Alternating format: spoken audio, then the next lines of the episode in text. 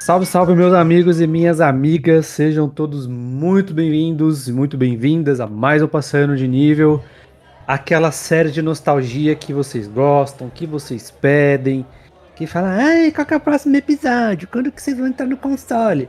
Vamos chegar lá, mas tem muita coisa nostálgica pra gente discutir, conversar aqui antes, né, do, dos, do, dos consoles aí, da era dos consoles. E a gente vai dessa e espero que vocês gostem dessa temática que é muito faz, fez muita diferença na nossa infância aí. Mas é claro que eu não estou sozinho, estou com ele, Felipe Chaves. Estou aqui, já animado para mais um episódio de nostalgia. Tinha tempo, né, Léo? Desde o último que a gente lançou. Então a gente tava até, fez até uma sequência um pouco maior, mas são muitos temas, né? para falar de, de videogame. E olha que não são episódios quinzenais, e ainda assim são muitos temas, e aí a gente tá tentando intercalar um pouco mais. Mas aí, aí está nostalgia de volta. Mas não vamos entrar nos consoles ainda. Exatamente. A gente vai chegar lá. Acalmem-se que a gente vai chegar lá.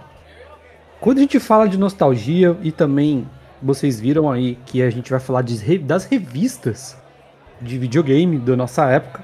Para esse tipo de assunto, não é só vivência, né, Felipe? Precisa de experiência acadêmica, a gente precisa de estudo, a gente precisa de mestrado, PhD. Então, eu não sei aquele padrão de só a gente falando abobrinha aqui, né, Léo? É, é... De vez em quando no, no Nostalgia é bom trazer gente que mais gabaritado aí para poder falar sobre o assunto.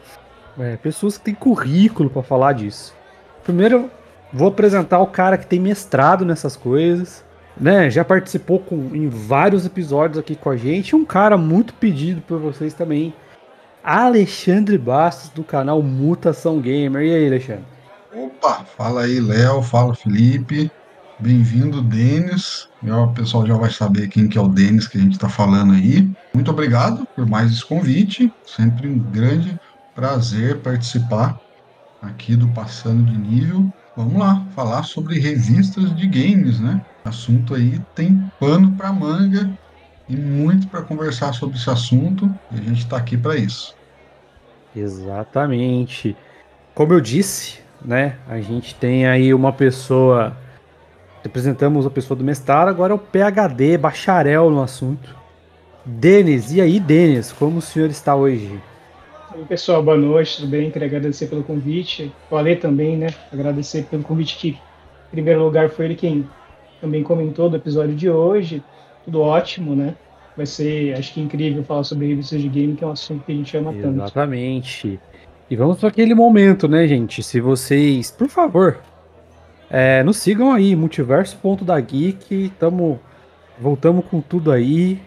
É, Cine Geek voltou, Bom, vocês viram que o Degustando voltou, nós voltamos, está sendo preparado várias coisas aí. É, que nem para nós o, o Josimar quis dar spoiler. Então, é, e tem umas, uma coisa que eu estou preparando também. Então segue a gente aí, arroba multiverso.dageek, detonando aí nos, nos nossos conteúdos. É, se você quiser saber sobre o meu trabalho, arroba nerdkit com dois no Instagram, Nerdkit no YouTube, falo 100% de RPG de mesa. E quem quiser conhecer minha lojinha aí, loja nerdkitclub.mercadoshops.com.br. Tem um monte de game lá, tem coisas de RPG também, dado e tal. Então quem quiser, acessa lá e puder comprar um negocinho aí, ajuda nós. Alexandre, por favor, Fala aí das suas redes sociais, canal, tudo aí. Bom, canal Mutação Gamer, né? Como a gente sempre fala, tá aí é o meu projeto pessoal. Estamos tocando o canal. É, convidar a galera que não conhece para ir lá conhecer, se curtir o conteúdo, se gostar, se inscreve. É, principalmente sobre retro games e sobre coleção, coleção de videogames, né? É o foco do canal. Mas o nome Mutação Gamer já é para uma intenção de poder falar de tudo de acordo com o que vou curtindo o conteúdo que a gente vai colocando no canal, a gente vai trabalhando outros tipos de conteúdo de games também. E também lá na equipe do VGDB, do Videogame Database que eu participo e do grupo Retro Gamers Vale do Paraíba. Qualquer um desses projetos é só procurar aí nas, em todas as redes sociais, vai me achar e vai achar conteúdo lá. E tem unboxing de caçada também que você vai fazer, né? Então, eu faço lives de unboxing no Instagram. E sempre que chega é, alguma coisa nova para a coleção, eu faço o unboxing em lives lá no Instagram. Então não tem dia certo e tal, é sempre conforme as coisas chegam. Eu recomendo vocês assistirem, porque é uns itens lá, vocês não nem nas revistas que a gente vai falar hoje aqui sai. Então é, recomendo bastante vocês verem é, o Aí, conteúdo. Às vezes, vira e mexe, tem, tem item da lojinha do Léo. Tem a, você pegou os meus Limited Run lá, os únicos que eu tinha, você comprou. Mas é isso aí, então todo mundo seguindo ele aí, se inscrevendo no canal. Praticamente toda segunda-feira tem, tem vídeo lá é, sobre conteúdo de games, então não percam. E Denis, pode falar aí sobre o seu trabalho, você que é o cara das revistas de games aí, que tem conhecimento, suas redes sociais, pode fazer o seu jabá aí, mano. Então, obrigado. Então, na verdade, eu vou, vou ser um pouco mais sucinto nesse início, porque dentre a pauta que a gente vai apresentar aqui, eu acho que vai ter uma boa oportunidade para esmiuçar mais o que eu vou é, apresentar agora. Eu fui redator da editora Warp Zone entre julho de 2015 e agosto de 2020. Participei de cerca de 50 publicações entre revistas e livros, livros convencionais, livros de luxo também. Tive uma passagem breve pela Level Up Games, que todo mundo deve conhecer, entre 2018 e 2019. Fiquei um tempo afastado desse meio, tanto de, de games em geral, e é, decidi voltar, né, eu, junto a uma advogada, a ideia, né, o desejo de registrar a marca videogame. Na verdade, eu fui pesquisar sobre isso, se estava disponível, e eu dei entrada no processo, mais ou menos em outubro de 2022. E vocês sabem que as coisas no Brasil são meio morosas, demoram bastante para acontecer. E foi até meio que irônico, porque quando o Ale me convidou para participar aqui do podcast, é, a minha advogada tinha me ligado na semana para a gente estava entrando nos trâmites finais do registro é, da marca videogame para o meu nome. Então as coisas já estão encaminhadas, já foi deferido e mais um ou dois meses no máximo tudo vai estar no meu nome mas dentro do contexto aqui da nossa conversa eu vou explicar melhor como isso vai acontecer, enfim, falar sobre o meu trabalho no Orpzone também, como a gente é, escrevia, diagramava os livros e revistas, eu acho que vai ser um papo muito bom. A hora, hein? Que legal. Acho que é interessante ressaltar que essa, essa marca videogame que o Denis falou é a revista videogame, né, dos anos 90, né? Verdade, foi a revista que foi publicada entre 1991 e 1996. Infelizmente, teve uma, uma morte precoce. Teve naquela época é, algumas revistas muito clássicas, né? Ação Games, o Super Game a Game Power, que depois viraram Super Game Power. Então, infelizmente, a, a videogame foi a primeira que acabou saindo do mercado. Então, e mesmo assim, muito tempo depois, ela ainda continua sendo muito nostálgica para para muita gente que viveu e consumiu aquele conteúdo. Da hora. E aí, Felipe, vai voltar, não vai? Como é que tá aí? Ué, falamos que iríamos voltar, mas o ano já começou muito cheio, Léo. e aí o contra, o contra tédio continua parado por enquanto. Mas queremos voltar esse ano. Então me sigam lá no arroba contra o tédio. Pode ser que a gente chegue, pelo menos para chegar nesse episódio 100 aí do Contra o Tédio, a gente chegue lá.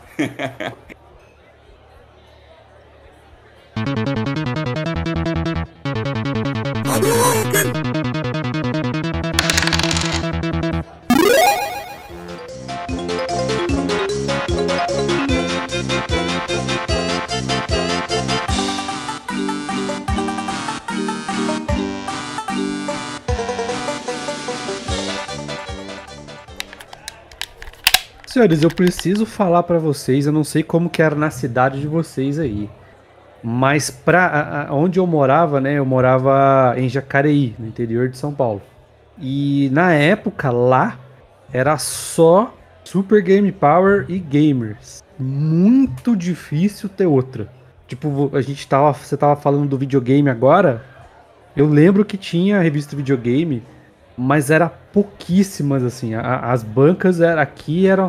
É, na onde eu morava era só Gamers e Super Game Power. Vocês, a de vocês era assim também? Como, como que era? É, aqui comigo, eu vindo da Monhangaba, era bem variado, cara. Era bem variado. Inclusive, eu tive a revista Videogame, alguns, alguns números, né? É, via Super Game Power, a, a Gamers, de praxe, né? Tinha algumas outras que eu não tô lembrando agora o nome, que eram um pouco mais obscuras, né? Mas sempre aparecia, cara, uma coisa diferente por aqui, viu? É, ação Games também tinha, mas nossa, é, sabe quando a pessoa vende é, edições espalhadas? Então, tipo assim, ah, o cara tem a 1, Aí depois de um tempo ele, sei lá, ele traz a 5. Sabe? Ah, tinha a ação games era certa, assim. Né? Não tinha, cara. Só gamers e Super Game Power que era certo. Mas, é, eu tive acesso a diversas revistas na época. E, e foi uma época que eu, eu, frequentei muito os arcades, né? Os fliperamas. Foi, acho que foi a época que eu mais. Eu usei, não vou dizer que foi a época que eu mais usei revistas, mas foi uma época que eu usei muita revista. Por conta dos jogos de luta, aprender os golpes e tal. Então, então eu tinha assim, aqui em Pinda tinha até tinha, acho que duas ou três bancas grandes e sempre tinha variedade de, de revistas de games, cara. Era bem legal. Muito bom nessa parte. Se eu levasse revista pro fliperama, acho que eu voltava sem, mano. Aqui com certeza. Era, era hostil pra caramba. Mas aí, Felipe, Denis, como que era pra então, vocês? Então, eu acho que aqui, eu, eu sou de Santo André, aqui no, no ABC Paulista. E nas bancas próximas à minha casa, a escola onde eu estudava, é, é um cenário parecido com o que o Alexandre falou. Acho que tinham todas as revistas, as mais conhecidas. A minha primeira revista foi uma Ação Games, Ação Games número 16. Tinha o Prince of Persia na capa, de agosto de 91. Eu lembro muito bem porque foi uma revista muito marcante. Eu tenho ela aqui hoje, mas toda detonada, né? Porque tinha uns 8 anos de idade na época, então, se sabe, rasgada, detonada, cheia de carimbo. Mas eu tenho muito carinho por essa revista, porque foi a primeira. E no meu caso era muito curioso, porque eu não tinha uma revista que eu comprava assim, assiduamente. Eu simplesmente eu era guiado pela capa. A capa me chamava atenção, eu comprava aquela revista. Eu tinha um acordo com os meus pais de ganhar uma revista de videogame por mês. Porque algumas, algumas depois se tornaram quinzenais, mas inicialmente elas eram mensais. Então eu olhava a capa, interessava. Só que era muito curioso porque na época a gente vivia o bom ali dos jogos de luta, Street Fighter e Mortal Kombat, sobretudo. Assim, grande parte dessas que eu comprei também ou era Street Fighter ou era Mortal Kombat. Mas era é isso que vocês falaram. Muita gente também se guiava é, por detonado por golpe. Ah, eu tenho um jogo de luta aqui, eu tenho Mortal Kombat 2. Tanto que, inclusive, a Ação Games chegou a fazer edições especiais do Mortal Kombat 2, Mortal Kombat 3, porque vendia muito essas edições especiais. E era a fonte que a gente tinha, porque ninguém sabia, não vinham. É, a gente não tinha acesso fácil a, aos golpes, era só através de revista. Até a gente estava conversando em off aqui. É, a escassez de informação que a gente tinha nos anos 90, muitas coisas que demoravam muito para chegar, que várias matérias e pautas de videogame dos anos 90 eram muitas vezes é, baseadas em revistas internacionais que eles importavam. Então, às vezes demorava meses para uma revista chegar dos Estados Unidos, por exemplo, para cá e a gente ter acesso a essa informação que lá fora já estava circulando há muito tempo. Mas no meu caso foi assim. Uma, eu lembrei de um aqui agora, é, não, o Denis me corrige aí, porque eu não tenho certeza se ele lembrar. É, não tinha uma Players? Eu, acho, eu lembro de uma que tinha uma. Tinha, tinha um, não lembro se era o parece que um sapinho, alguma coisa na capa. Eu tinha Sim. alguma coisa, assim, acho que era Players, eu acho, a revista. Lembrei dela aqui agora. É que assim, tinha algumas edições obscuras, algumas publicações obscuras que acabavam não durando muito tempo. É que no imaginário dos jogadores mais velhos de hoje, as que se consolidaram foram mesmo Ação Games, a Super Game e Game Power, que viraram Super Game Power depois, em 94, a Games, que chegou por último, e a Videogame. Mas assim, de todas, sendo muito imparcial em matéria de conteúdo, de detalhes, enfim, é, a Gamers era insuperável, porque o conteúdo da Gamers era incrível. Era, era uma coisa muito mais profissional do que era feito nas, dos textos, de como as informações eram apresentadas, era absurda. Só que em contrapartida, em termos de diagramação, a Gamers não era mais bonita. Você pegar e colocar lado a lado. Eu acho que a mais bonita era a Super Game Power. A Song Games também teve edições muito bonitas. Mas eu não lembro. Teve alguém da equipe da Gamers, num determinado momento, um desses documentários que fizeram de site, que alguém falou: a gente não era realmente a revista, mas a gente tinha o melhor conteúdo. E para mim é o fato, é uma verdade. Tanto que chegou uma época que eu só comprava Gamers, a partir de, do início de 98. Porque eles dividiam também detonados em várias edições das revistas. Final Fantasy VII saiu assim, Parasite Eve, o Xenogears também, vários outros jogos de RPG a, Square, a Squaresoft ainda, né, nem Square Enix, estava vivendo o ápice dela, então vários jogos de RPG daquela época do PlayStation 1 ganharam cobertura na, na Gamers, é, em detonado, através de várias edições. E depois surgiram a Gamers Book. Nossa, eu tinha Game Book, Gamers Book do Breath of Fire, cara. Nossa, era bonito pra caramba. É, todas, eras, todas elas eram. A maioria das pessoas lembra mais do, da Gamers Book do Final Fantasy VII, que foi muito clássico, foi muito icônico, porque disparado em termos de conteúdo, ela era a publicação brasileira mais completa. Que parava os guias internacionais que a gente não tinha acesso também. E aí, Felipe, tá quieto aí? Não, por aqui também, como eu moro aqui em Belo Horizonte, né, aqui também tinha acesso a praticamente todas também. É, eu que não tinha muitas, porque o valor para mim não era tão acessível, então eu tive, tive poucas, assim, do, mas era legal porque, como eu sempre me interessei muito por, por esse cenário de videogame, não, mesmo não estando atualizado, né, assim, eu nunca tinha o videogame da época ali, então ainda assim eu sempre pegava emprestado com alguém, então um amigo tinha e tudo e eu ia pegando. Uma coisa interessante, assim, até que, o que a gente chegou a começar a conversar aqui em off também, é, e que tá um pouco aí do que o, o Denis falou, é que tinha, eu tinha algumas revistas, eu acho que era até um almanac da Games que era só de dica. Sabe, de dica. Tinha o nome dos jogos, praticamente não tinha imagem. Sabe, era, era mais texto mesmo, onde tinha dicas de quase todos os consoles da época ali. E aí, só de ler as dicas, eu já ficava tentando imaginar como que o jogo era. Assim, porque era aquilo, né? A gente não tinha tanto acesso a conseguir ver material sobre videogames como um todo. É, e tinha videogame que eu não conhecia pessoalmente. Então, e, e, nessas revistas tinha, por exemplo, lá tinha uma sessão com, falando sobre os jogos do 3DO, sabe? E eu, poxa, não tinha, eu não tinha jogado 3DO ainda. Fui jogar alguns anos depois. Então, foi Sega Saturno, muitas coisas. Então, até isso era legal, sabe? De ir conhecendo os jogos que tinham disponíveis em cada console pelas revistas de videogames, e nesse caso dessas que eu tinha bastante, que as que eu tinha mais, que eram essas de, de dicas e truques ali, é, que era só por texto, só falando, por exemplo, ah, o jogo do, o nome do jogo é, vamos supor aí, Rock and Roll Racing. Essa é a dica para você desbloquear o, o Olaf, um, um, dos carros.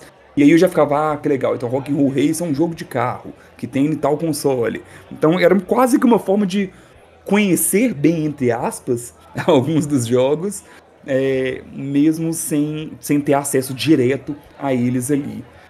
Então, aqui foi isso. Eu tive. Acho que eu até tenho aqui alguma Super Game Power antiga ali de. Sei lá, falando de Tekken 3, de Tekken 2, não sei. É, e aí depois, na minha visão, foi só cada vez subindo mais o nível, né? Então, por exemplo, a Game Station era uma que tinha alguns especiais muito legais ali. Então eu lembro que tinha uma Game Station de, de Chrono Cross, que, que eu adorava, que depois que chegou de um tempo, né? Chrono Cross, Fear Effect, alguns dos jogos já na época ali de PlayStation 1. É, quando a Nintendo World chegou e um amigo meu comprou eu com a revista, é, se não me lembro, a primeira edição ali tinha detonado de GoldenEye, Quake 2 e Zelda, que eu acho que era até o A Link to the Past mesmo. É, e vinha um pôster com 150 pokémons, e foi na época que chegou a onda de Pokémon aqui, bem, bem naquele período. Então, assim, tem, tem muitas edições memoráveis aí, né, de, de algumas revistas dessa época. Eu acho interessante, você entrou num ponto interessante, cara, que é a parte de detonado, né? É, hoje em dia, se, para quem faz streaming e tal, ou quem joga, a galera fica desafiando, né? Nossa, mas você vai entrar no YouTube para você ver como é que passa do jogo, que não sei o que. Na nossa época de revista, a gente não tinha pudor nenhum. Comprar revista que tinha código, que tinha detonado, não tá nem aí. Usava mesmo e já era. Claro que a gente se esforçava ali para tentar passar e tal, né? Mas, de novo, né? Entrando na escassez de informação. Na época a gente não manjava muito de inglês. Aí tinha que ir na raça. Mas quando não dava, mano, a gente não tinha vergonha nenhuma de acessar um detonado para poder. Mas sabe, principalmente falando até mesmo do próprio game design de alguns jogos também. Sim. Por exemplo, eu lembro de, de Silent Hill 1 mesmo, sabe? Que tinha parte ali que, que, que não era tão intuitiva, né? Então que. E acabava que. Se você não tava preso em alguma parte, acho que no, no Resident Evil 1 também, que tinha um do, do piano, um puzzle do piano. É, se, ou você poderia conseguir, ok, mas muitas vezes ou era alguém que te contava mais ou menos como passar de certas coisas, ou você até recorria muito a, a detonado. Então acho que até isso influenciava um pouco. Os detonados eles não eram como é hoje, né? Porque hoje, por ser na internet, a pessoa pode esmiuçar muito mais do que era numa revista. Então, o detonado ele também era um pouco mais objetivo, sabe? Você não conseguiria fazer um, um detonado de um RPGzão, sabe? Sei lá, igual um, um Chrono Cross, um próprio Final Fantasy VII, tão detalhado quanto você vai achar hoje na, na, no Google, sabe? Então, mas eu acho que, mas eu acho que, desculpa interromper, eu acho que na, nessa época, os detonados nos anos 90, por exemplo, eram muito mais necessários do que hoje, porque, Sim. vocês estavam falando agora, muitas coisas não eram tão óbvias. Hoje, os jogos são construídos e eles têm muitos indicadores, muitos marcadores, muitas dicas de direção do que você precisa fazer. Então, invariavelmente, você vai precisar procurar, talvez, um detonado para colecionável. Mas naquela época, era um detonado direcionado para você terminar o jogo. Porque, como os hardwares eram mais limitados, não tinha, não tinha uma interface, uma UX muito amigável em relação a ah, você precisa ir para aquele lugar, você precisa fazer tal coisa. Você era meio que solto ali e de alguma forma, muitas vezes você ficava meio que vendido porque você não sabia o que fazer. Ou tinha um quebra-cabeça muito acabou. difícil. é, exatamente. Ou tinha um quebra-cabeça muito difícil que talvez você seja tivesse algum tipo de conhecimento específico de história, de geografia, mas você não tinha acesso a essas informações naquela época um meio para você procurar uma dica para resolver aquele quebra-cabeça. Então, sobrava para você procurar numa revista a solução para aquele quebra-cabeça. Então, eu acho muito mais justificável naquela época o uso dos detonados do que hoje em dia. Sim, falando até mesmo dos jogos de luta, né? Se a gente vê isso mesmo, assim, se for olhar, sei lá, lá no os primeiros Mortal Kombat, é, tudo, por exemplo, eu lembro direitinho que, que eu tinha um livrinho de, primeiro, depois eu consegui comprar uma revista, mas antes não, antes eu anotava Fatality, sabe? Anotava num papel para poder saber como fazer, sabe? Hoje, hoje em dia não, nos jogos você já tem dentro do próprio jogo eles já preocupam mais pausa, com isso, né? Você pausa o jogo, já tem a lista de golpes. Exatamente. Nos anos, nos anos 90, isso, você tinha, exatamente, você tinha um caderninho que você anotava as dicas ou as sequências de golpes de um determinado jogo. Mas hoje tá, tá muito já está muito incutido dentro do jogo. Você pausa, um Street Fighter ou Mortal Kombat mais recente, já aparece a lista de golpes, de super combos, de fatalities, então você não precisa buscar uma fonte externa para isso. Vale lembrar que muitas dessas informações eles não vinham nem nos manuais, né? Então, como Exatamente. é que você ia saber o movimento para fazer um fatality, para fazer um brutality? Nem que você né? tivesse o jogo original, porque também naquela época era difícil ter um jogo original. A gente tinha quando não tinha acesso a um cartucho pirata, era um cartucho gado, que não vinha com manual, simplesmente vinha a fita, e você colocava no videogame e tinha que procurar por outros meios como resolver uma determinada fase, um determinado desafio, passar, de um chefe, ou mesmo os fatalities, os brutais que o Ale acabou de comentar aqui. É, e cara, é, voltando dentro dos jogos de luta aí, é, tem algumas coisas mesmo que era tão difícil de fazer. Vocês estavam comentando, eu lembrei agora do Dragon Ball Final Bolt do Play 1, né? Que é um dos jogos assim que eu mais joguei assim. Ele era assim, é, você tinha ali, acho que eram oito personagens, e se quando você for fazendo o modo história do jogo, é aquele arcadezão básico mesmo com o finalzinho, né? É, você habilita todos os Super Saiyajins. Aí tem um outro modo de jogo que você habilita o Goku Super Saiyajin 4. Mas dá para jogar com o dragão de 4 estrelas. Que é, do, é, é, baseado no Dragon Ball GT, né? E como que faz para habilitar? Eu não sei. Aí eu fui, acho que era uma, era uma Gamers que tinha essa dica. Ele falava lá como que você conseguia, mas tinha o código também que você, que você faria, faz na tela de começo, antes de apertar o Start, para você já ter todos os personagens, não precisa nem de Game Shark. Né? E isso foi muito marcante para mim, porque mudou muito minha gameplay né? do, do Dragon Ball, né? Aí ele fazia tipo um barulhinho e tremia um pouquinho a tela. E aí você ia em qualquer modo de jogo, tava lá, todos os personagens para você jogar.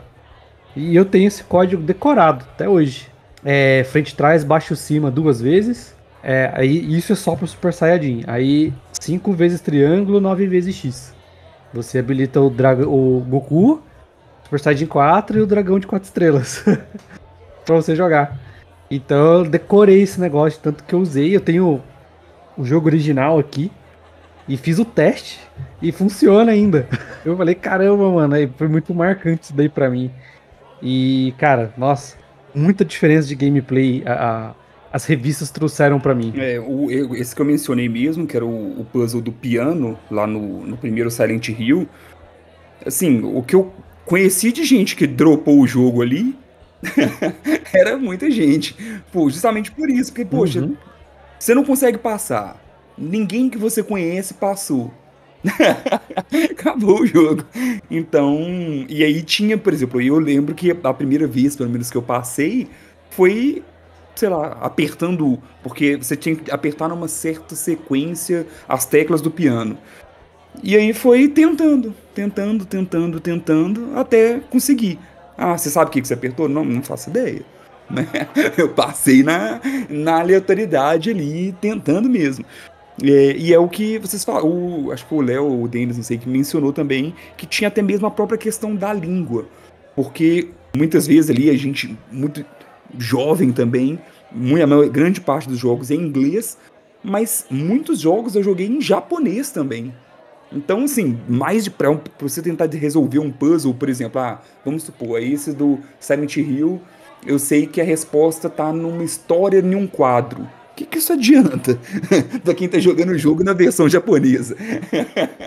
então não adianta nada. É, então, eu acho que a gente estava falando sobre a questão de dicas, que provavelmente eram as mais procuradas nas revistas, e dá pra gente mencionar também que vários, vários códigos acabaram entrando não só no imaginário gamer, mas na própria cultura pop, sei lá, o Konami Code. Cima, cima, baixo, baixo, esquerda, direita, esquerda, direita, BA Start. Então coisas assim Sim. que ficaram no, imaginário de todo mundo, que dava, por exemplo, 30, 30 vidas no Contra entre vários outros jogos da Konami que utilizavam o código também. O código de sangue para o Mortal Kombat 1 no, do Mega Drive. Uhum. Então, era uma, era uma das sessões mais esperadas. Em alguns casos, alterava isso drasticamente. Por exemplo, eu nunca consegui terminar o Contra do Nintendinho sem Konami Code. Eu não consigo terminar se não for com 30 vidas. Eu acho que muita gente conseguiu terminar também muito jogo por conta de, de códigos que vinham nas revistas. Isso eu não estou nem falando de Game Coisa, que também várias outras revistas ofereciam código de Game Shark. A Ação Games também, durante muito tempo, começou a publicar também é, códigos de Game Shark. Eu acho que a maioria das pessoas comprava as revistas, claro, para se informar, mas sobretudo por conta dos detonados, por conta das dicas. Eu sei que no começo as revistas não faziam tantos detonados. Isso come começou um pouco depois mas a parte de dicas era sempre muito presente. E acho que coisas também que me marcaram bastante em relação às revistas foram a questão dos recordes, porque naquela época também era muito precária. A pessoa simplesmente tirava uma foto da tela, mandava para a revista, para provar que tinha feito uma determinada pontuação em um determinado jogo. E também aquela clássica parte dos de venda, troca e compra de, de consoles e de jogos. Alguém anunciando alguma coisa, a gente abre hoje parece muito arcaico, muito primitivo mas você ficava. Eu, pelo menos, eu, eu olhava aquilo lá, pô, será que esse videogame foi vendido? Será que ele foi trocado? Será que a pessoa conseguiu esse cartucho que ela queria? Eu ficava meio que fazendo esse exercício. né, de pensar Sim. sobre isso na época. Porque as revistas, se a gente for parar para analisar friamente, elas não tinham informações detalhadas. A linha editorial delas era mais simples, porque era voltado na época para o público mais infantil. Então, não era uma linguagem rebuscada, era uma linguagem mais acessível. Se você for, pegar as revistas de hoje, eram muitos jargões que só faziam sentido nos anos 90, né? Tipo, supimpa, fera, alguma coisa que a gente não usa, sei lá, séculos. Então, é, era, era uma linguagem muito, muito própria, muito mais. Não vou falar simplista, porque não, não de um termo pejorativo, mas era muito mais simples para po poder atingir esse público que era mais jovem, estava começando é, se alfabetizar também, e não, não, adiantava também colocar uma coisa mais rebuscada que também poderia é, afastar né, pessoas que estavam consumindo aquilo. Mas era muito mais um exercício de abstrair essas revistas do que conteúdo propriamente dito. A gente estava conversando em off também. Então a gente olhava uma imagem, aquela imagem estática de baixa resolução na revista, e ia na locadora e ia procurar aquele, associava aquela imagem e ia procurar aquele. Nem sempre isso correspondia à sua expectativa. Você pegava, alugava aquele jogo, nem sempre correspondia com aquilo que você via na, na revista, aquela imagem que você formava em toda aquela telinha precária. Verdade. É, não, e, e, até essa questão, né, assim, de, por exemplo, ah, você tem um jogo lá de Super Nintendo, vamos supor, Blackthorn. É, e aí, você conseguir ter acesso a outras artes, né, outras imagens, era sempre uma coisa muito legal. Então, tirando o que era só o gráfico do jogo ali. Então, igual é o que o Denis falou mesmo, a maioria das pessoas não tinha acesso a manual, né, né nessa época, pelo menos, era muito, muito, muita pirataria, inclusive. É, então você comprava o jogo, jogava e você só tinha acesso à imagem ali no, no gráfico do jogo mesmo. Então, ver de uma outra forma numa revista era sempre Exatamente. legal também. E, meu, passando para os dias atuais aí, nós temos pessoas como o Denis, que é, veio a internet, veio muita informação pra gente. Mas tem pessoas como o Denis que não deixou a peteca cair e continuou aí na batalha de trazer revistas pra gente, sejam virtuais ou físicas. Mas a graça é ter a revista física na nossa mão.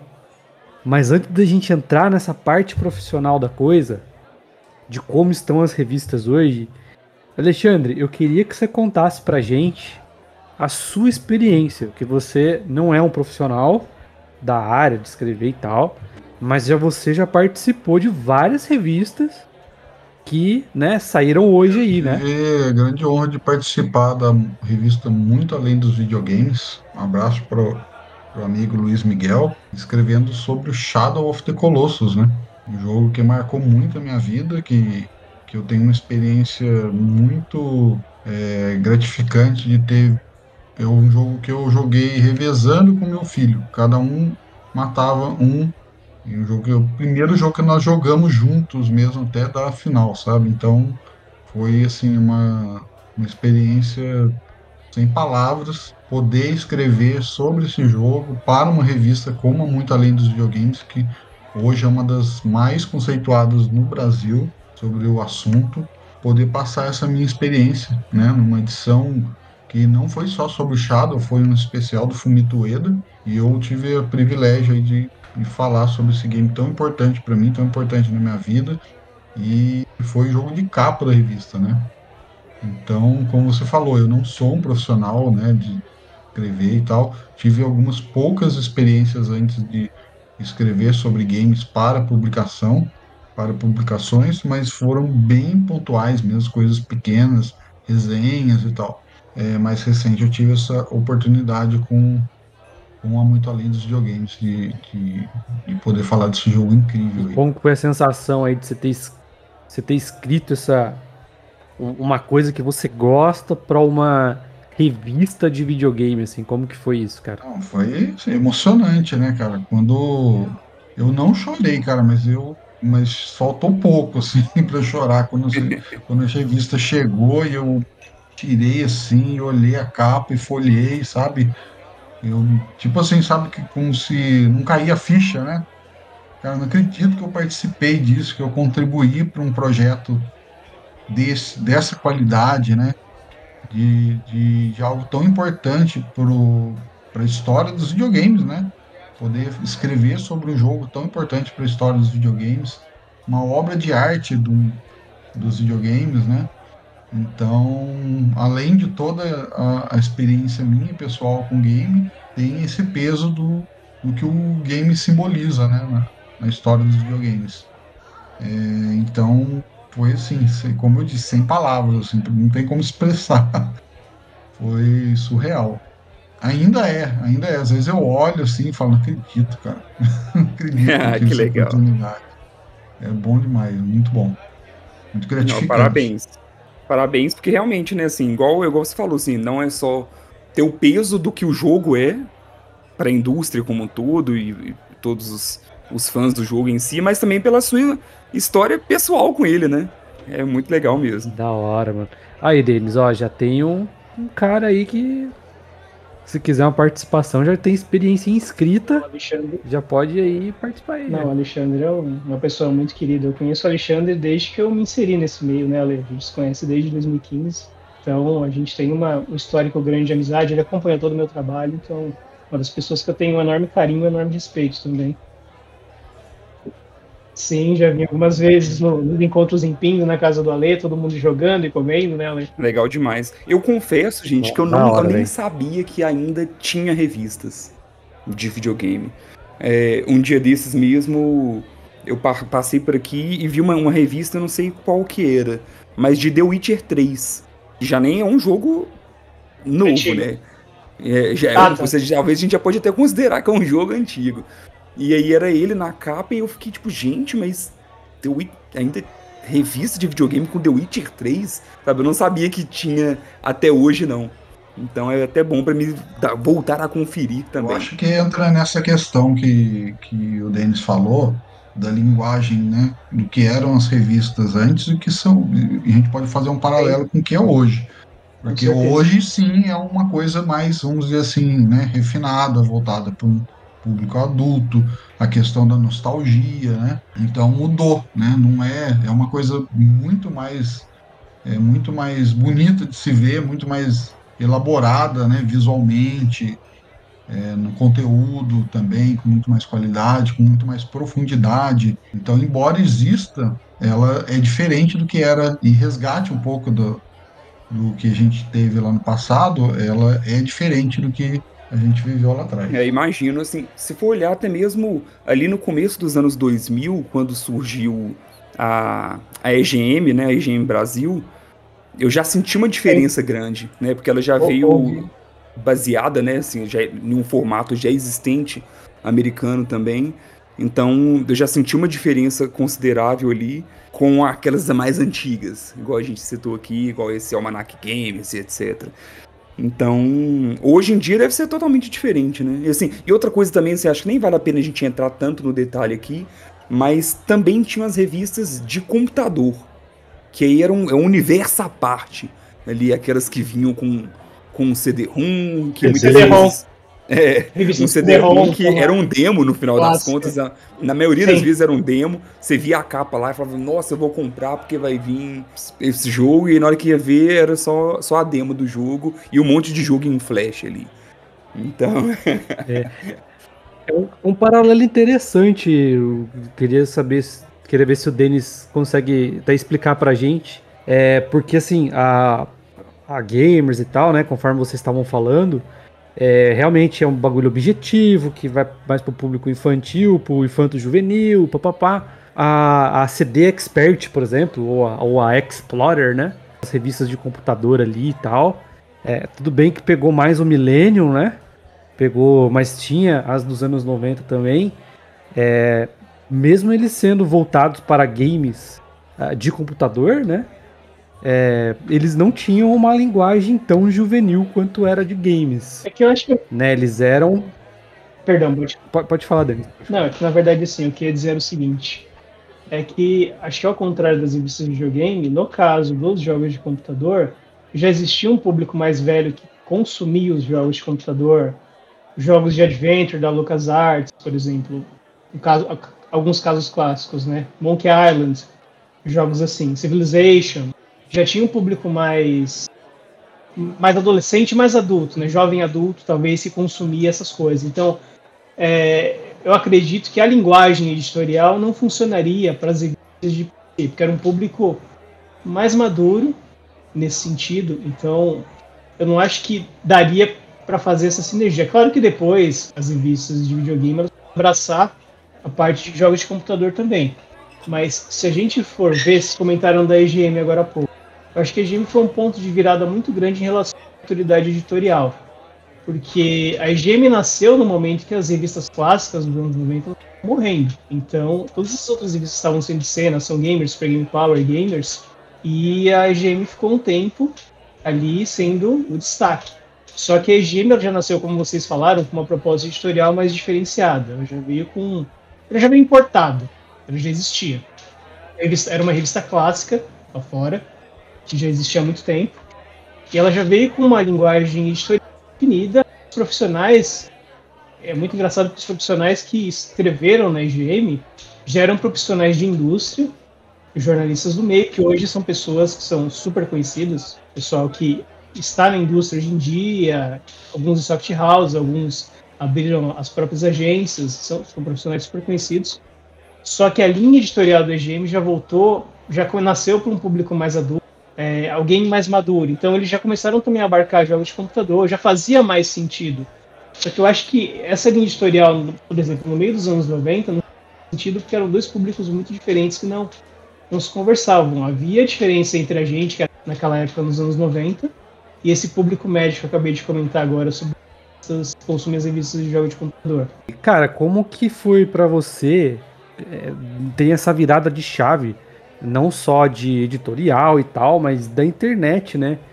E aí você, pô, você se meteu em trabalhar com revistas de games, que era uma coisa que já estava sendo pouco consumida é, eu, eu, me lembro da Warp Zone mesmo, que teve financiamento coletivo e tal. É, e como que foi trabalhar com isso, cara? Manter essa, essa coisa da revista impressa de videogame em pé, cara. É, então, vou, eu vou tomar um pouco mais de tempo, de licença para vocês, tomar um pouco mais de tempo para contar sobre essa história. É, eu entrei na Warp Zone em 2015, como eu comentei. E na verdade foi um pouco que por acaso, porque o que aconteceu? Tem o Rafael Marques, um grande amigo que o Ale conhece também muito bem, do canal Beats Retro, um abraço para o Rafael.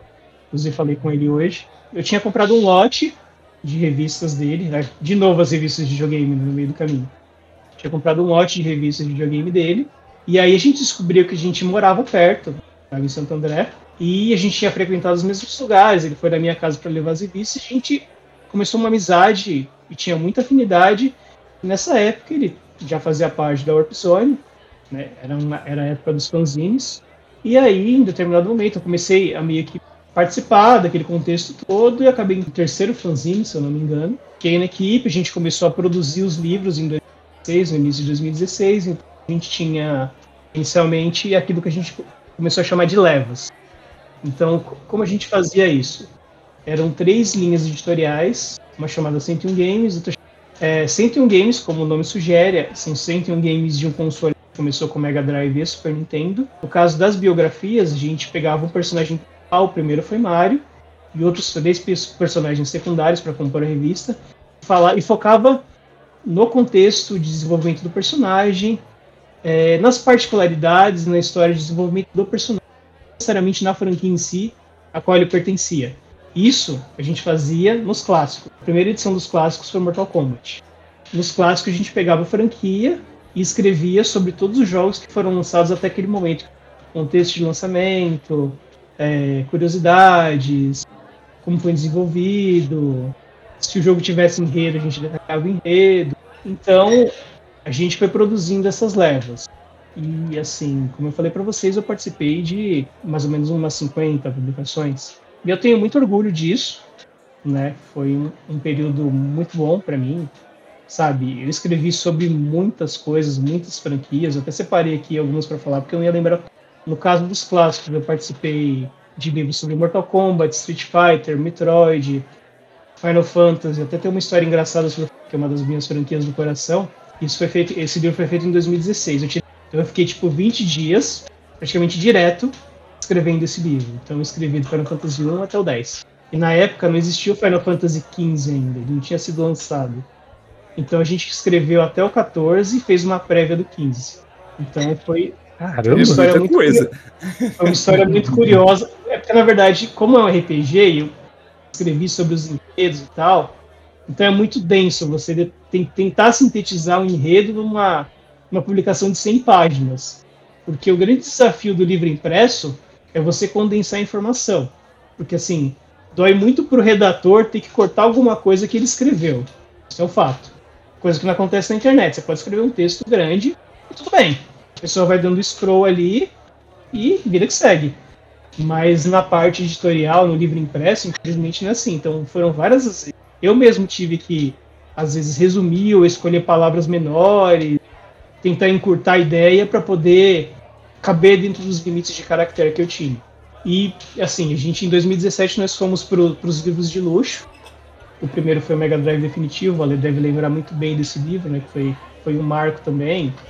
A gente teve suporte da Tectoy, foi um livro oficial. Nesse livro eu escrevi sobre todos os jogos do Sega CD, mas é um livro muito completo, ele tem catalogado todos, todos os acessórios, todos os modelos de console, com, os controles foram lançados oficialmente. E aí participei de outros livros também, o Essencial The King of Fighters, o Essencial Street Fighter e o Essencial Resident Evil, que foi minha última publicação na Sony. E esse foi disparado que eu mais escrevi porque é um livro de luxo de 300 páginas que eu escrevi metade do livro, literalmente, do livro. Além de ter criado a estrutura desse livro. Então, assim, só para só vocês terem ideia da dimensão de conteúdo, no Essencial Resident Evil, eu escrevi sobre todos os jogos principais, do 0 até o 7. Revelations, fiz uma prévia do Resident Evil Maker, que não havia sido lançado na época ainda. E aí tinha escrito a introdução do livro, sobre o que era o gênero survival horror, sobre o Sweet Home, que era um jogo de Nintendinho que serviu de inspiração para Resident Evil. Escrevi a parte dos criadores, as personalidades do universo Resident Evil.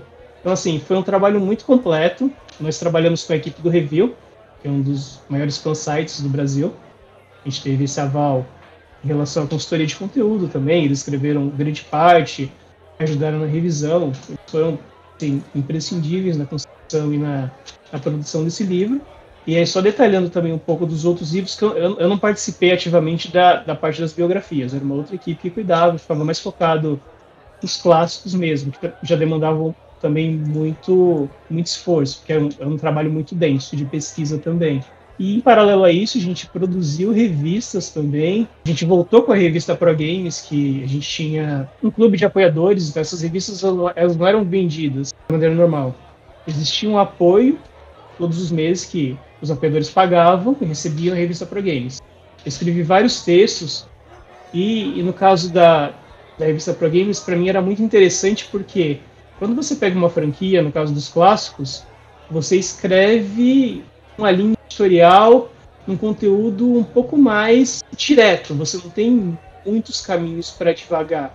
Mas no caso da revista Pro Games, eu tinha essa liberdade de, por exemplo, escolher um texto. Eu sempre fui muito um fã de psicologia e de filosofia. Então eu pegava um jogo que tinha uma veia mais filosófica ou mais psicológica e traçava paralelos com filosofia, com psicologia, eu fiz isso com Xenogears, eu fiz isso com, com a Death Game Company, que é essa empresa que fez Flower e Journey. Falei sobre esses dois jogos. Tem um outro jogo que é muito interessante também nessa linha, o Stanley Parable. Fala sobre ambiente corporativo, sobre trabalho, alienação. Então, assim, eu, eu participei de muita coisa, muita coisa muito diversa, enquanto eu estive lá. E, e eu tenho muito orgulho do trabalho que eu fiz, porque é, eu acho que foi. A, a gente criou é, bases para pessoas produzissem outras revistas. O Ale falou da muito além dos videogames. A Jogo Velho, do Age, que eu sou muito fã do trabalho que o Age faz. Ele começou com a gente escrevendo, depois ele, ele fundou a Jogo Velho, se direcionou e tá, tá firme e forte até hoje. Então eu acho que assim existia esse caminho anterior, que era o caminho das revistas que eram publicadas pelas editoras. A Orpzone veio, criou-se um nicho de revistas independentes de videogame, sobretudo de retro, a maioria das revistas hoje de videogame independentes são de retrogame, causa da, muito além do video, dos videogames e da jogo velho. Então, assim, eu acho que houve um trabalho muito pioneiro da parte porque foi muito engraçado. Essa primeira leva que eu falei para vocês, a gente não sabia de nada. A gente não sabia produzir livro, a gente não sabia, a gente não tinha uma estrutura definida. Foi meio que, literalmente, quando a gente chegou era tudo mato. Aquele, aquele jargão popular, né? Então a gente passou uma, um fim de semana inteiro, sexta, sábado e domingo, para virar dias para entregar e meio que aprendendo, sabe, a produzir esses livros e meio que aparando arestas e, e claro que ficaram algumas arestas que a gente foi corrigindo. O Ale falou sobre a emoção que ele sentiu quando ele pegou a revista e viu que tinha um texto assinado por ele. Eu senti essa emoção com os livros de luxo, bastante, sobretudo com o Essencial Resident Evil, mas também senti a primeira vez que eu vi é, a primeira leva que a gente viu dos livros da Warp Zone na banca de jornal. Assim, eu fiquei meio que estarrecido, assim, fiquei meio catônico. Não caiu a ficha na hora para mim. Porque parecia uma coisa muito surreal. Para aquela criança que consumia revista, está naquele momento produzindo um livro, participando de um livro, fazendo história. E eu acho que, assim, meu trabalho foi. Eu tenho muito, como eu falei, eu tenho muito orgulho do meu trabalho, eu acho que foi muito imprescindível para solidificar também tudo que foi construído em relação a essas publicações todas. E, e aí, só aproveitando também para tração paralela agora, eu comentei no início que eu registrei a marca videogame no meu nome. E por que, que eu quis fazer isso? Eu sinto falta de produzir conteúdo sobre games. E, e para mim, o nome videogame ele faz muito sentido porque ele tem significado tanto para mim que fui jogador nos anos 90, no final dos anos 80 e continuo sendo até hoje, só que também tem significado para os meus primos que só jogaram Atari 2600. É uma palavra universal. Então, se eu falo videogame para alguém que teve um Atari em 1983, 84, vai fazer sentido, como faz sentido para, sei lá, talvez. Então, é uma, é uma palavra que abarca multiplicidade. E é muito significativo isso. E eu não quero produzir alguma coisa nas costas, enfim, se aproveitando de alguma coisa. Claro, respeitando o que foi feito e até só dando uma, uma satisfação, né, explicando por que, que eu anunciei isso lá atrás e a coisa toda no ano passado, né, em abril, quebrei o tornozelo, tive uma fratura muito séria, precisei fazer uma cirurgia, precisei colocar cinco tornozelo direito, fiquei acamado três meses sem poder andar, então todos os meus planos para 2003 eles caíram. Eu fiquei focado na minha recuperação Inclusive, ainda estou em processo de recuperação. Estou né? muito melhor, já estou correndo, fazendo exercício, musculação, essas coisas. Mas muito do que eu tinha planejado para o ano passado foi jogado e remanejado para esse ano por conta que a minha prioridade simplesmente mudou. Mas como eu falei, a revista está, está em vias de ser registrada em meu nome, vai haver um legado, vai haver continuidade. É, pode ser que eu tenha sucesso, pode ser que seja um fracasso, mas assim, é um desejo que eu tenho de tentar e eu acho que vale a pena. É, eu vou fazer o melhor possível para entregar o melhor material possível para as pessoas, mas assim, eu entendo que é um mercado de nicho, que existem flutuações, por isso que eu não estou fazendo nada precipitado, eu estou estudando possibilidades agora. E aí, para não me estender demais, basicamente é isso da minha parte sobre esse assunto. Ô, Léo, você falou para mim que queria um cara que entendesse do assunto aí, tá bom pro seu ou não? Nossa senhora. eu queria... Uma senhora aula sobre todo, todo o contexto até atual também. É, queria parabenizar também, assim, muito legal mesmo. Muito, como eu falei, assim, eu não sabia que tinha publicações recentes de livros, assim, de, de, de, de games. E já tô procurando aqui se eu conseguir achar para comprar. Achei muito legal a, a, ideia desses, do essencial ali, né? De vários diferentes, de, de franquias clássicas e importantes. Geralmente, geralmente jogos de luta. Fight Fighter, Fight Fighters. Na verdade, aqui no Fighters foi muito forte nos anos 90, sobretudo na segunda metade dos anos 90. Então, a gente não poderia deixar de fazer um livro sobre os Fighters. Porque era uma, era uma das publicações mais pedidas. E, assim, software, os tribunais já estendendo, um dos maiores orgulhos da minha vida nesse, nessa parte de projeto que eu deixei muito claro em várias ocasiões, meus redes sociais, foi ter tido a chance de escrever um livro sobre Castlevania. É, talvez provavelmente a minha parte do coração. Eles todos. Né? Eu, tive, eu tive essa chance também com Final Fantasy e Resident Evil. Então essa, esses três para mim são, são minhas coisas de inspiração, mas que essas, eu sou colecionador, eu tenho muita coisa de essa aqui. De jogos, de jogos mesmo, jogos físicos. Então, assim, poder ter criado a estrutura desse livro, de clássicos, que esse livro que ele conseguiu abarcar todos os jogos da política, tanto os clássicos quanto os Metroidvanias, é um trabalho que tem muito bem feito com Rafael Marques e Jimmy, a gente dividiu a redação desse livro, assim como a gente dividia a redação dos, dos clássicos também, de todos os clássicos.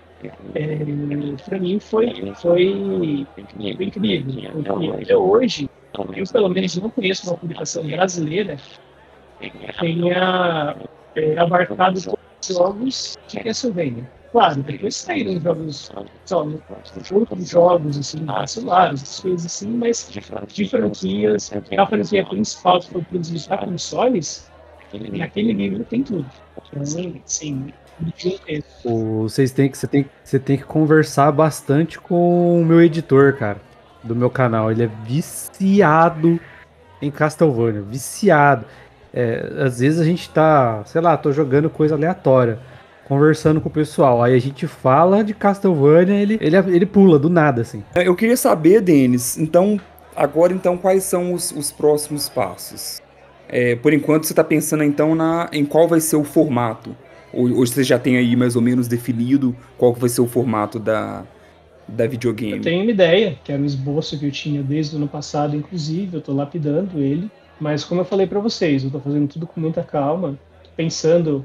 Na verdade, eu estou pensando também como um consumidor, o que eu gostaria de ver. Só que ao mesmo tempo eu estou pensando de uma maneira que, para não ser mais o mesmo, para não se repetir, para tentar criar alguma coisa original também. Sim. Porque por mais que seja pra gente muito nostálgico essa, essa, toda essa memória afetiva que a gente tem nos anos 90, a gente sabe que tem muita coisa que não funciona, que a gente funcionava nos anos 90 e não funciona hoje em dia. Então, é a mesma coisa. Quando você joga um retro game hoje, por mais que às vezes você busque uma experiência da sua infância, você cresceu, você teve é, outros contextos. A experiência, obviamente, se modifica. E é a mesma coisa num conteúdo então, é, sabe, é lapidar isso para tentar isso, trazer para nossa realidade hoje, de 2004, mas sem perder esse toque de, de magia que existia nas revistas clássicas. Eu acho que isso é imprescindível.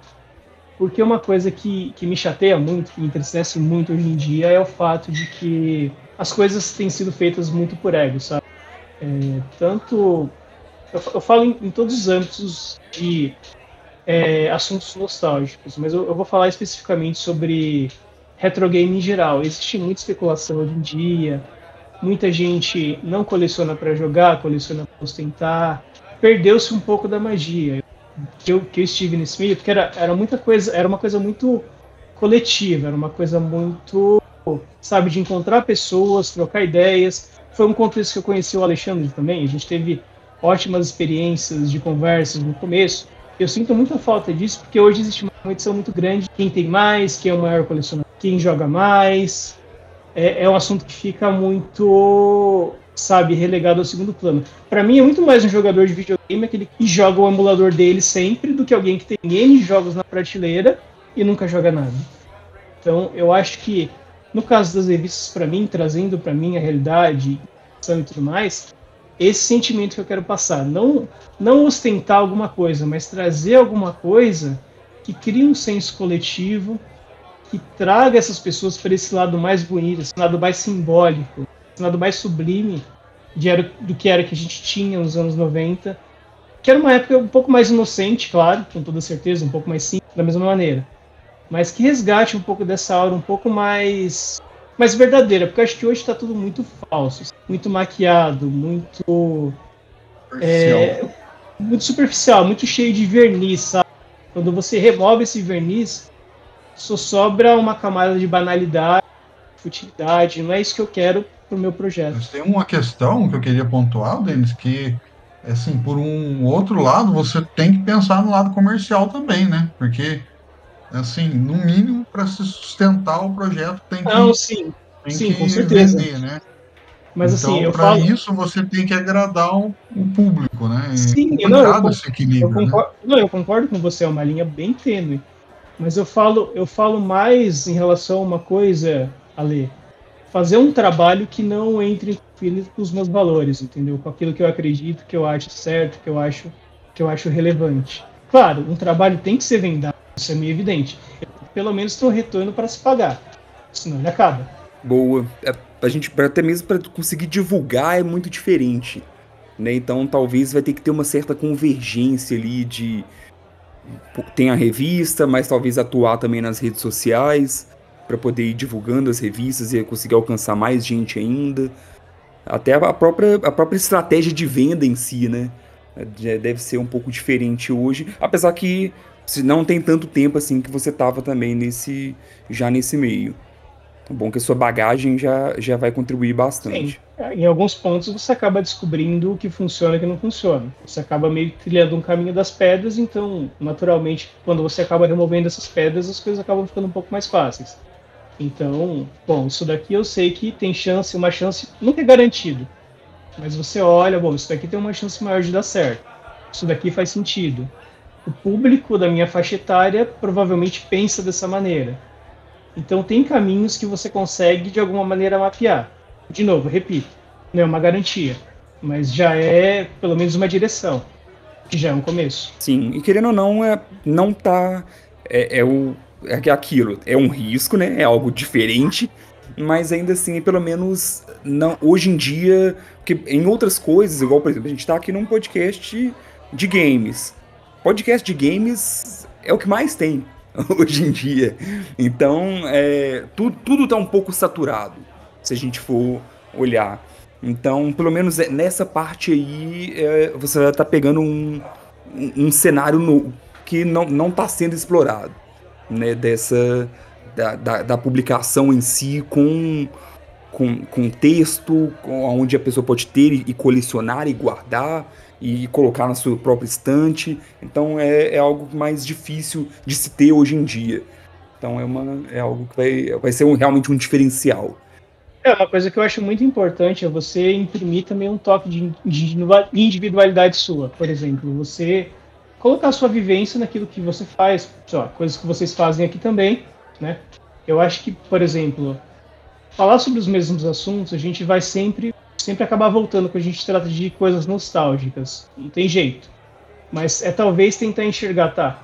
Sobre qual prisma tal assunto não foi, não foi abordado? O que, que eu posso mais falar sobre esse assunto que já não foi dito? Talvez tentar explorar uma faceta que ainda não foi vista, ou tentar criar uma linguagem um pouco diferente para alguma coisa que talvez seja um caminho. Então é isso, gente. É, muito, muito obrigado aí pela participação. Denis, prazerzão conhecer você. Espero que, você, espero que você apareça mais aqui para trocar uma ideia com a ah, gente. Por favor, foi muito legal. Convidar que eu volto.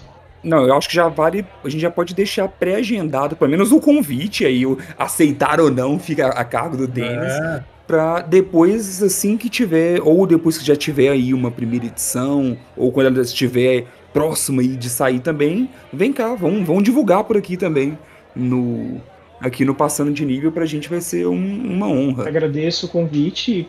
Para voltar e o convite para esse podcast, né? Assim, até peço desculpa também, porque me falta um pouco de traquejo, faz muito tempo que eu realmente não falo sobre esse assunto, é, a não ser informalmente com amigos, assim, nunca falei, dizer, faz muito tempo, anos, é, de maneira um pouco mais profissional, como então me falta um pouco de traquejo para falar sobre. Espero que eu tenha esclarecido alguma coisa aqui. Muito obrigado pela chance. Não, não precisa de traquejo. Aqui é, aqui é um, é um é, é, pessoas reunidas para falar dessa maravilha chamada videogame. então é, é isso aí. E foi uma, uma baita aula, pode ter certeza, não só pra gente aqui, né, que tá teve a honra de participar aqui junto, mas também para quem está ouvindo, tenho certeza que, que vai gostar bastante de todo esse conteúdo, porque é aquilo, é uma, é uma visão é, a mais, né? É uma visão além de quem só está consumindo, quem está só comprando, ou de quem tem, por exemplo, no nosso caso aqui, pelo menos, a grande maioria aqui, é, a, a, o principal momento que eu consumi, eu era no máximo adolescente sabe? Criança, adolescente. Então, talvez nem a, própria visão crítica de hoje eu não tinha na época também. É muito então, diferente. É, então é até legal isso, sabe? Ter, revisitar o tema e também tendo essa camada a mais. sabe, de, de informação sobre todo o processo. É isso aí. Alexandre, mais uma vez, cara, muito, muito obrigado mesmo. Alexandre, que foi quem trouxe o. É, só Denis novamente, aqui. desculpa interromper, Então- agradecer o Alexandre também pelo convite, né? Enfim, pessoa, um ser humano incrível. Não preciso nem falar, né, Ale? Você sabe o quanto eu te, eu te considero e te admiro. Alexandre já é prata da casa aqui, hein? Já. Ter- Terceiro, É. acho que é o terceiro podcast já, né? Alexandre já, já é dos nossos. Então, o Rafa, o o Léo falou pra mim que o, o nosso lá sobre os jogos é, subestimados é o terceiro mais ouvido do O terceiro ou quarto mais ouvido, é. Não, e o outro, o do retrô, Tá também foi um sucesso. O primeiro que a gente gravou, de, o, de, o de coleção e tudo mais. Então, Alexandre já, já tem portas abertas aqui. É isso, é isso aí. Então agradeço demais e vamos levantar a hashtag aí, é, hashtag horário nobre, né, Felipe? é isso então. Até a próxima. Valeu, Valeu, gente. Um abraço.